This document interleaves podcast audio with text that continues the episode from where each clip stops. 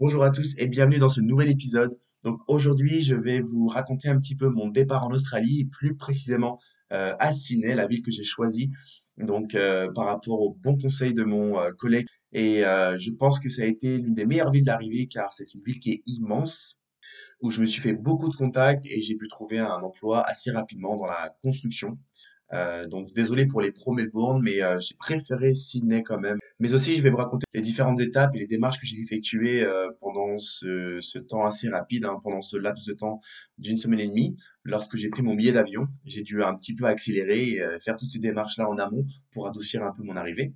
Donc, euh, à la fin du premier épisode, je, je vous expliquais un petit peu le temps que j'allais consacrer à, à ma famille euh, avant de partir. Donc, j'ai décidé d'aller voir mon père en Corse qui est originaire de là-bas. Et donc, euh, je lui ai raconté cette agréable euh, euh, décision et les nouvelles en tout cas.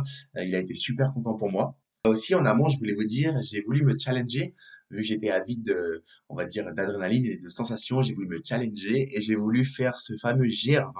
Alors, le GR20, pour les personnes qui ne connaissent pas, c'est un énorme sentier de randonnée qui fait à peu près 180 km, qu'on peut faire en environ une semaine et demie, deux semaines, c'est quelque chose qu'il ne faut pas prendre à la légère, euh, personnellement, parce que bah, malheureusement, j'ai eu un échec euh, à ce challenge, car euh, j'ai voulu le faire un peu à la, à la va-vite. J'ai pas préparé correctement mon équipement et j'étais mal, euh, bah, mal équipé.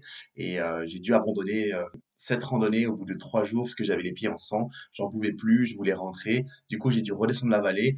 J'espère réitérer ce challenge plus tard.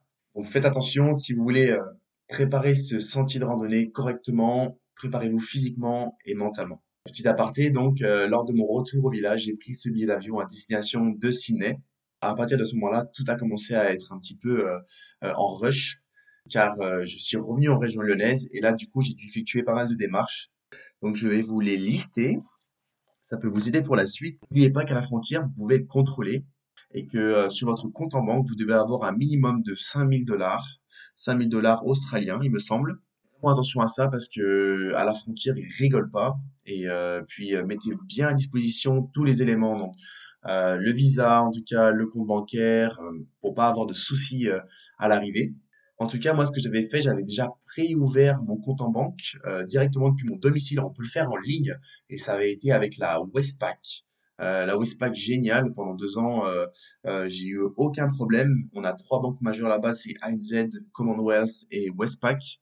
Personnellement, Westpac a été nickel. Donc, je vous recommande, euh, je fais pas du placement de produit, mais euh, rien que pour l'ouverture en ligne directement, c'est super intéressant. Et avec le numéro de dossier, où euh, vous avez beaucoup moins de, de soucis et puis ça va vraiment très très vite euh, lorsque vous êtes avec le conseiller là-bas, surtout pour les personnes qui ne parlent pas anglais, comme moi à l'époque. Donc, euh, ne vous inquiétez pas, euh, j'y suis allé vraiment au talent. Ça va le faire, comme je disais. Donc, euh, j'avais aussi en ma possession un guide des backpackers. J'avais acheté ça dans, sur un site PVT. Euh, je pourrais vous le fournir si vous voulez, si ça vous intéresse. Ça m'a vraiment rendu service. Donc, dans ce guide-là, ça regroupe un maximum d'informations euh, pour la préparation de votre euh, PVT, même pour euh, lorsque vous êtes en road trip, euh, le détail des villes, où loger, où manger, par exemple. Enfin, vraiment, ça regroupe l'essentiel des informations et des démarches administratives, euh, même après donc son PVT. Je vous conseille vivement d'avoir ce guide-là. Ça m'a réellement, réellement apporté une aide supplémentaire. Ensuite, j'étais toujours chez mes parents. Donc, je n'avais pas de souci au niveau du logement, au niveau donc de la location, au niveau de l'achat. Donc, ça, ça a été un gros poids en moins. Euh, n'oubliez pas les procurations bancaires et postales pour avoir un max d'argent. Euh, j'avais quand même vendu ma télé et tous mes meubles en pensant limite euh, ne jamais revenir. Alors, tout ce qui va être logement, en Australie, sachez que les auberges de jeunesse sont très réputées. Et euh, j'avais choisi la mienne du coup euh, sur Sydney, euh, dans le quartier de King Cross, auprès de l'application donc Hostel World. Donc, je vous conseille vivement ce site-là, cette application-là, qui, on va dire, regroupe beaucoup d'auberges de jeunesse à prix avantageux. Je crois que j'en ai eu pour 20 euros, quelque chose comme ça. Donc voilà, ça a été l'ensemble des démarches que j'ai effectuées. Donc là, j'avais mon backpack, j'ai dû mettre donc les vêtements, euh, le matériel électronique, le passeport et tout ce qui s'ensuit dans mon sac et prêt à partir. Alors, mon vol se faisait au départ de Paris, donc j'avais une escale à New Delhi en Inde. Et ensuite, euh, donc de New Delhi, j'arrivais sur Sydney. Il me semble qu'à l'époque, il y avait 10 heures de décalage. C'était au mois d'août. Alors au mois d'août, il faut savoir qu'à Sydney, on n'est pas du tout sur euh, euh, la période estivale. On est plus sur vraiment la période, on va dire, creuse. Faites bien attention, préparez bien vos vêtements chauds en tout cas. Alors ça y est, après 26 heures de vol, je suis arrivé en Australie. Franchement, vous arrivez là-bas, c'est un tout autre univers pour les personnes qui ne connaissent pas du tout, qui n'ont pas réellement voyagé. Euh, donc euh, un nom euh, un petit peu à l'étranger sans aucun repère quand tu pars en solo, comme ça c'est très difficile.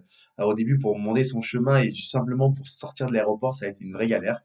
Donc faites attention à ça quand vous arrivez à l'aéroport sur Sydney, vous avez des navettes qui vous emmènent directement dans les quartiers comme King Cross par exemple, celui que j'avais choisi à l'époque. N'hésitez pas à demander votre chemin, ils sont super agréables en tout cas. Ça va vraiment vous faciliter un petit peu et vous pouvez euh, bah, vous faire quand même pas mal de contacts. Donc voilà, l'épisode numéro 2 se termine ici.